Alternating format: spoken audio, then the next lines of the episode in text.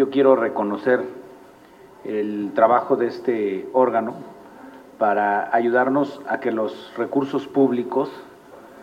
eh, lleguen a las distintas comunidades y que esta distribución de recursos públicos que se hace a través del participativo no termine clientelizándose, que ese es uno de los de las preocupaciones que tuvimos el año pasado. Lograr que